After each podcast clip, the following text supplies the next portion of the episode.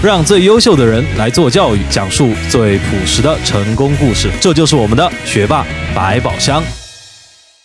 大家好，欢迎来到本期的学霸百宝箱，我是临时顶替有事的队长，为大家主持这期节目的冰一。我是一年之前第二十九期的嘉宾，当时呢，作为一个国际教育行业的从业者，为大家分享了一些和出国留学以及申请相关的经验。那今天呢，我很高兴，因为我临时代班的时候请到的这位嘉宾苏珊，她也是一位教育行业的从业者。来，苏珊跟大家问个好。大家好，我是舒珊，非常高兴哈，今天能够来到学霸百宝箱，跟大家分享我的经历和故事。嗯，舒珊呢，二零一七年入读了川大的 MBA，在此之前呢，他已经从事教育行业十年。这十年间，他创立了 K 十二培训学校，投资了幼儿园，目前呢是关注于儿童素质线上玩伴 APP 的开发和线下玩伴之家的创立。嗯，听起来是一位教育经验非常丰富的从业者，但是。我呢，作为这个临时的主持人，有一个问题，就是这最后一个项目——儿童素质线上玩伴 APP 和线下玩伴之家，它到底是什么东西？能为我们大家简单解释一下吗？嗯，可以的哈，因为。就是，其实我们说到这个素质教育这个范畴太大了，呃，但是呢，由于游戏化学习这一个概念在我们国内还没有被普及，所以我其实就直接用了一个素质教育来，呃，把它囊括进来。嗯，呃，我们线上的这个玩伴 APP，它主要的目的其实就是为家长提供高质量的带小孩的一些内容和方法，而线下的这个玩伴之家呢。我们主要其实可能就是想要给小朋友提供这样的一个平台，让他们过来玩耍，就跟我们小时候一样。嗯，刚才您提到一个概念，就是游戏教育。那么游戏教育能不能简单说一下究竟是什么？就是简单的做游戏吗？呃，其实不是哈，就是我们说游戏化的教学呢，最早是英国英国的这个教育部提出来的。英国呢，它有一个非常完善的早教系统，叫做 EYFS。然后这个早教系统呢，它其实就是呃，相当于说告诉我们，我们所有的小朋友呢，都要在游戏当中去学习，并且呢，在这个游戏当中去感知这个社会。所以呢，我们就我们我们其实国内也现在也在逐步的引进，但是我们玩伴这个项目呢。它实际上是把咱们的一个英国的 EYFS 和美国的这个 STEM 结合起来了。呃，游戏化学习现在其实它算是一个风口吧，就是我们很多人现在都在谈。呃，我觉得其实可能很多人他对那个游戏化的学习会有一个误解，就说是不是就是带着小孩子。瞎玩，但其实不是。你看我们在游戏当中哈，我们的游戏它其实分成很多类，有体能类的游戏啊，有语言类啊，有思维类啊，还有艺术科学，它其实都是可以通过游戏的方式让小朋友们去感知，并且呢能够在这当中去学习的。举个例子，比如我们像呃艺术类的，比如我们在家里面用一些很旧旧气的物品，然后通过我们的玩伴的 APP 上面就会告诉你一些很多的方法，你就可以带小朋友们自己在家里面玩，这个其实也是艺术的一部分。另外的话，就比如说。我之前在家里面，呃，跟我儿子一起做了一些这个脸谱，京剧的脸谱。他其实不仅仅就是也是在，就是玩完之后就做完那个脸谱之后，我们就开始在扮演，在里面扮演什么窦尔敦呐，什么什么之类的一个角色。其实就是通过游戏化让小朋友们了解我们中国的这些艺术。另外，其实我说到有一点可能更加的贴切吧，角色扮演。就是比如不知道，就我可能我们这边的小时候就很多的一些这个，就可能我们两个小时候都玩过角色扮演嘛，就当医生啊，对过家家，对吧？然后这个其实就也算是游戏的一个一个一个一个很重要的种类。嗯，所以其实我们所谓的游戏化学习，它就是在游戏当中不断的教小朋友们怎么样去感知这个社会，嗯，发展他各个方面的这个能力。以前我看一本书嘛。就在说说未来的话，有三分之二的这个工作，我们可能现在的人闻所未闻，我们都不知道。那我们用现在的一些老的教育方法去教育我们的孩子，那肯定是有问题的。所以我就在教育我儿子的过程当中呢，我就发现说，哎，确实是这个样子。呃，不是说你要带他先去多写几个字，多认几个字，多学几个拼音或英语或多什么一加一等于二，让他让他去多。哎，学一些这个数学之类的，而是说你要让他去真正的呃参与其中，嗯，参与到这个东西当中来。而六岁以前的小孩子哈，其实不是六岁，我个人觉得其实应该是十岁前的小孩子，游戏就是他的人生，游戏就是他的一个生活当中非常必须的一个东西，他没有办法就是用我们很多的这个想法去。去框住他。对他们而言，最重要的游戏还有一个就是同伴。我觉得，所以就是我创立这个玩伴的一个初衷，他就把所有的因素都囊括进去了。嗯嗯，其实因为就我自己做培训行业那么久以来哈，我发现就是培训行业，它其实有一个换汤不换药的东西，就是说高控。因为你在做培训班的时候，不管你是说现在的一些素质教育也好。呃，音乐也好，美术也好，它是素质教育，但其实更多的它还是在高控下面的一个培训。这里我插一句，就说高控的意思就是高度的管控这个学生在课堂上的一切行为。是的，吧没有办法的，因为你要去让他去掌握一门技能，或者是说一个东西，你必须。然后如果有小朋友之后，你会发现，尤其是男孩子，他到一个年龄阶段，尤其现在独生子女，因为他他平时接触到的，比如有些小朋友是手机、玩具。爸爸妈妈、爷爷奶奶，或者是说一些电视、iPad，这些东西是物，除了父母以外嘛，因为父母你跟他没有办法用我们常规的这种同伴去理解他们的这个交往，而比如像我给你提到的这些例子，它都是一个物物，你会发现他们有一个共同的特点，是为了取悦这个小朋友。嗯，但是当他真正的和别的小朋友交往的时候，他会发现，哎，为什么他不按套路出牌？为什么他？不会来，就是顺着我的方向来。他为什么要跟我拧着干？嗯，这才是社会啊，就这才是说正常的一个交往。那我们在游戏的当中，我就再举一个具体的例子，比如我们之前给他们玩过一个游戏《忙忙碌碌小镇》，这是一个桌游。嗯，包括我们给他们玩的什么这个呼啦圈的游戏啊，很多的一些游戏，这里面有合作，然后也会让他感受到说别人可能就是不会按你的方式来。第三个的话，你可能在这些游戏当中锻炼思维。就是协同，嗯，对各个方面其实都会锻炼到，真的就是我感觉比你跑去说我要多认两个字，这个可能对他未来的这个对发展真的好很多。就包括现在，比如说世界五百强的公司或者顶级的一些机构，还有就是顶级的大学，他们在招生的时候，实际上都非常看重你与人交往的能力，不管是口头表达也好，站在这个聚光灯下的时候的口头表达，还是说你下来以后作为一个很正常的平凡的人，跟你周遭人的相处模。式，像非常看这个人的，从他的行为模式当中看出他的心性，他是一个什么样的人。对，所以像小朋友们的这些东西的话，你可能大部分情况下哈，你真的只能够通过和同伴之间的一个交互，同伴之间你必须要有一个枢纽啊，枢纽就是游戏嘛，你不能说我跟同伴我们俩就坐在那儿，或者是要有一个项目在那儿，我们把游戏也可以作为项目，就说说成是项目，就不管是我们一起参与一个体能，参与一个这个，哪怕我们两个一起做一个菜，做一个什么东西，这个就叫做项目，这个是这个经验。和体验是你在你父母身上和爷爷奶奶身上是绝对得不到的，甚至在老师身上是得不到的。是因为，比如说像父母的话，可能会有一些溺爱孩子，或者说他想高控这个孩子，他要管理这个孩子，所以说和他形成的这种互动，并不是一个将来他来到这个社会上，然后和比较平等的人之间的一个正常的互动模式，对吗？呃，对，说的很好。那蒙特梭利他除了强调一个就是咱们的一个这种游戏化的学习以外，或者是去感知以外，呃，他其实还更强调一个情感，就是我们之间可能会有情感的这种交互，所以他一般会强调。说我混龄嘛，混龄其实就是一个，嗯，让小朋友们提早去体验一下社会。现在咱们市面上有很多蒙特梭利的这样的一些早教机构也好，或者是说这样的幼儿园也好，我感觉可能进入到中国之后，包括我去看了几家程度很大的，他们其实还是强调物了，就是会比较强调说我要去玩玩具，我要跟玩具建立这个互动。因为我自己本身做过 K 十二，也做过幼儿园，我做了大概一年的院长，嗯，呃，完了之后呢，我就发现其实不。就是幼儿园里面，它会存在一个问题，安全。因为安全，所以我不会让小朋友们去碰触很多东西。就你可能会说，我读的国际幼儿园，我读的是什么什么幼儿园，造价很高的，他们肯定会怎么样？No，不一定的。就是所以它可能安全第一。那么在这种情况下，你会发现，其实很多时候小朋友是没有玩到那个，没有玩到点的。就就他可能我可能在幼儿园玩了，嗯，但是我其实是没有玩够的。嗯，那我们其实可以把很多的一些游戏再开发。玩出花样来呀！嗯，而且你老是引导小朋友玩和小朋友自己去玩，那不一样的概念。我举个例子，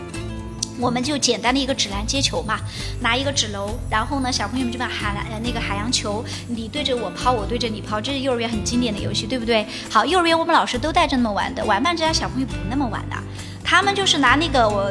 那个筐子戴在头上，变身奥特曼。变身这个铠甲勇士，女女生就说我是王，我是公主公公主王子，然后呢，他们就把那个因为海洋球很轻啊，然后他们就会撒到天空当中，说这个下雪了，下雨了，然后各种各种的，或者拿这个东西来做什么这样那样的，你所以就是所以就不一样，就所以我们说的，你说哎这些东西我玩过了，但是。放到他们手上，我又有完全不同的玩法。呃，所以就是靠在脑袋上，像一个头盔一样。对，他怎么接球呢？他他不需要接球，为什么一定？对，为什么框和球就一定是个接与扔的关系？对吧？它不是一个关系啊。所以我们就是要，就小朋友们就是学会质疑啊，而且我们就会非常非常高兴的看见他们创造新的玩法，只要在安全的一个可控范围内。明白了。然后我们就会告诉他们，你们大胆的去发挥你们的想象去玩就好了。哦，明白了。其实就是。刚才我也是觉得这两个是不是玩法只是回到家里面继续再像学学校里面那样只是升级版？其实是说虽然物可能是一样的，呃，道具可能是一样的，但是这个戏要怎么演，有点像即兴戏剧一样，对不对？你想怎么演那就怎么演，你就要看小朋友了，而且你完全不要小看小朋友们的一个创造力。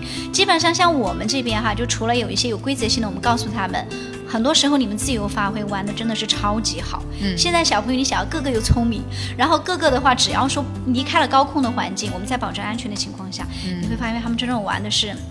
特别棒。那我看这个 A P P 哈，它除了线上这一部分，就是提供优质的资源。那我相信，只要是个 A P P，它多少带有一定的社交的功能，所以你肯定是可以找到呃方圆几公里里以内的，也同样在使用这个 A P P 的小朋友，是吗？因因为是这样子的，我们为什么一定要做这个玩伴？我们可以寻找附近的玩伴，也源于我自己的经历。因为当时有一段时间，因为不是我出来读书吗？我妈在帮我带小孩，她回来就跟我说：“珊珊，我呢帮你带孩子，因为她也是当老师的嘛，是完全没问题的。”嗯。但是就有一个。非常麻烦的问题是怎么带他玩儿？嗯，他说真的是太麻烦了。他一般过去过来就找那几个小朋友玩，那几个小朋友一走了，或者家里面有事情了，或者回哪儿了，他就找不到小朋友，回来就每天最痛苦的事情啊！我每天最愁就是怎么玩儿。现在的话，就其实后来我们就开始做玩伴，就会发现，因为第一个我们就是会有有一个准入门槛的安全嘛，你出来呃注册，你肯定是要得得是我们附近这个小区，或者是我们以小区为单位嘛，对吧？嗯。然后当然你就可以认识不同年龄层次的人，你其实就可以搜。我们附近的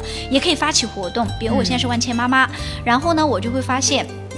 哎，今天上午呢，我想在家里面做一个那个冰淇淋，然后呢，我就觉得一个小朋友不好玩，或我要想很多小朋友一起过来画画，我就可以在上面发起一个活动，我这个是免费的呀，你可以到几几栋几楼来，然后呢，我的要求就是你们必须是这个里面的住户，然后年龄要求好，你们就全部到我家里面来，甚至是你们可以直接就搜就近的玩伴之家，也可以直接到玩伴之家去预约，就是说我什么时间段可以到玩家之玩伴之家来占一个占一个房间啊，都可以的啊，所以这个玩伴之家，就刚才我们也提到。是这一个线上寻找玩伴的 APP 的一个配套设施，它是对，它是一个连接。不管你从事任何的一个培训行业，你都算不上儿童的深度社交。包括你看，我儿子以前也去念过字，基本上就各念各的，念完就走了，嗯，没有跟小朋友之间的这个互动。而我们这边的话，就更强调一个小朋友之间的互动，还有一个其实也是连接这个社区跟家长，让这个社区小区更和谐。八零后的家长其实普遍还是因为特别忙，嗯，而且可能性格的原因哈，独生子女多，然后他们其实不太会主动的。说我要去找小朋友们，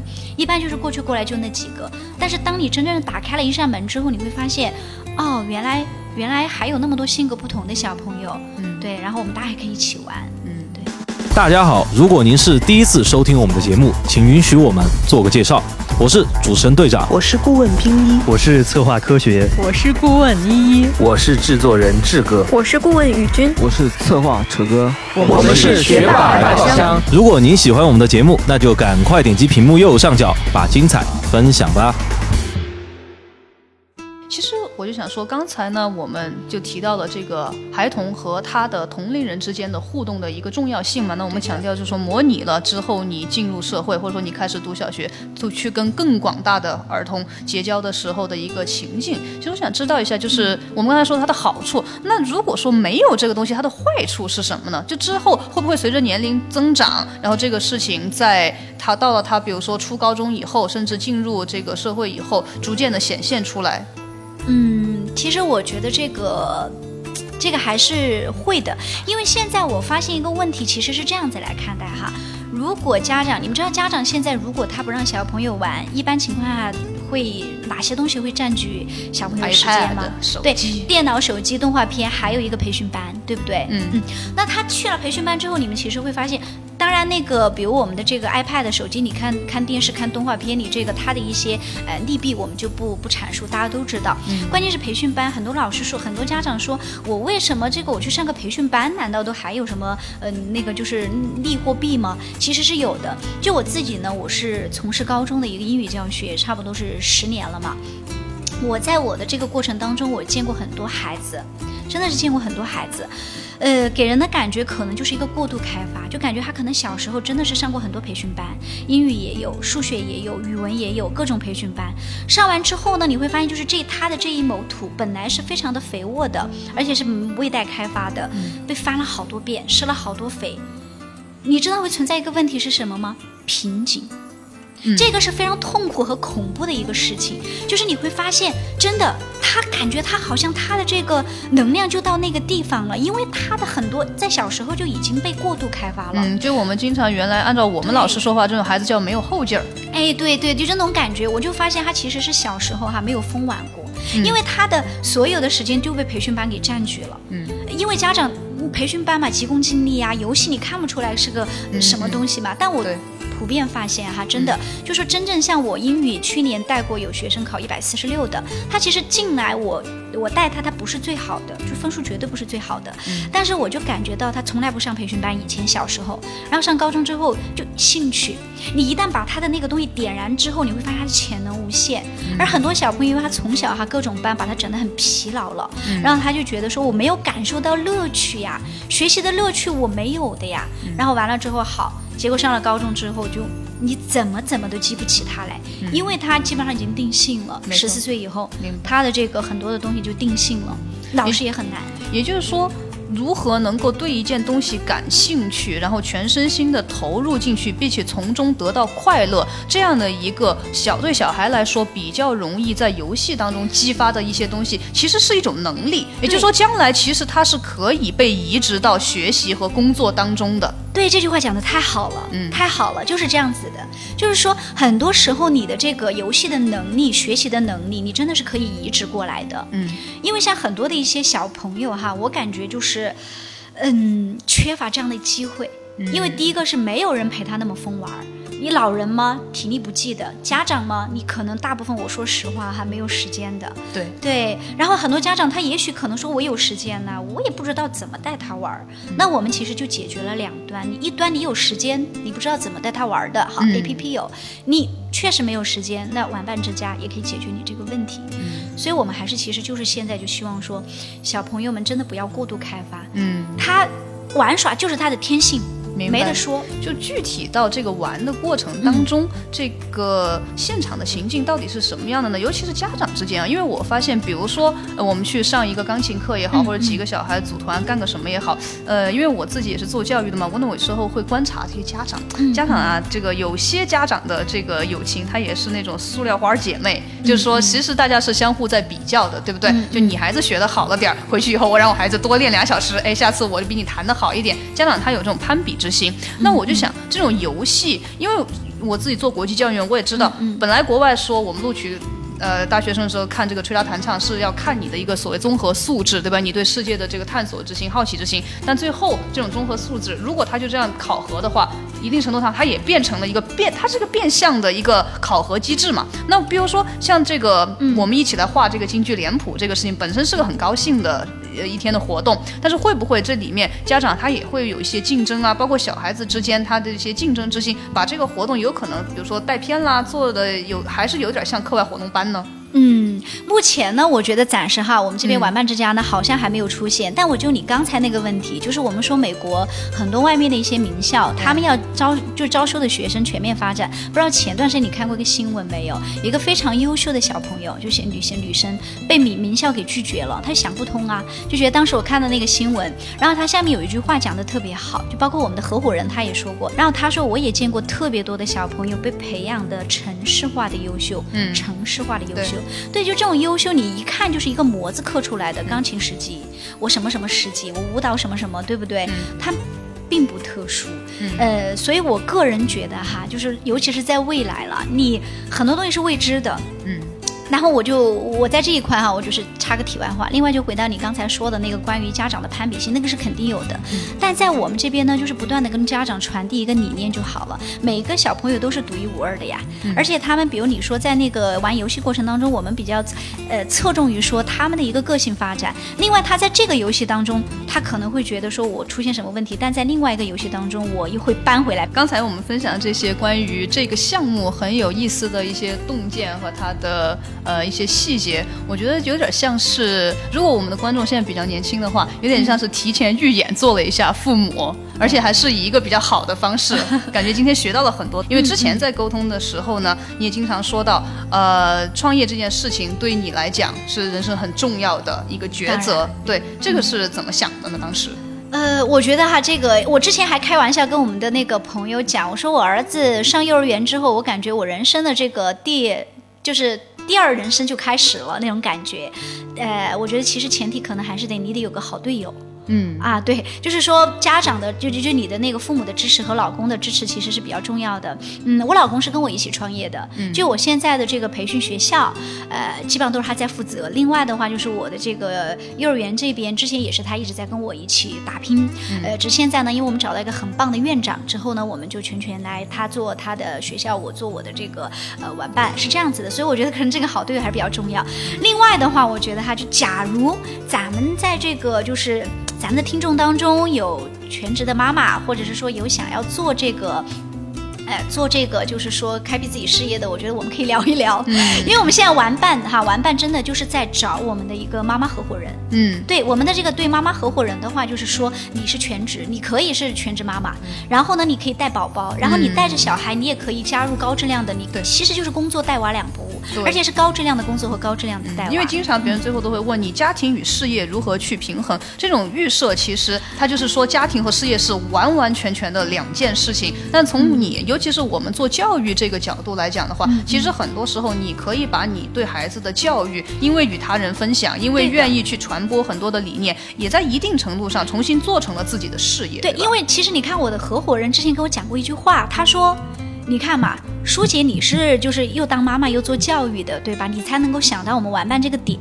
很多人他是压根儿就是说，你做创业的人，他他可能不是妈妈，他根本就想都想不到这个点，所以他就说，其实这个你就是把自己的这些想法，然后付诸实施了。所以我觉得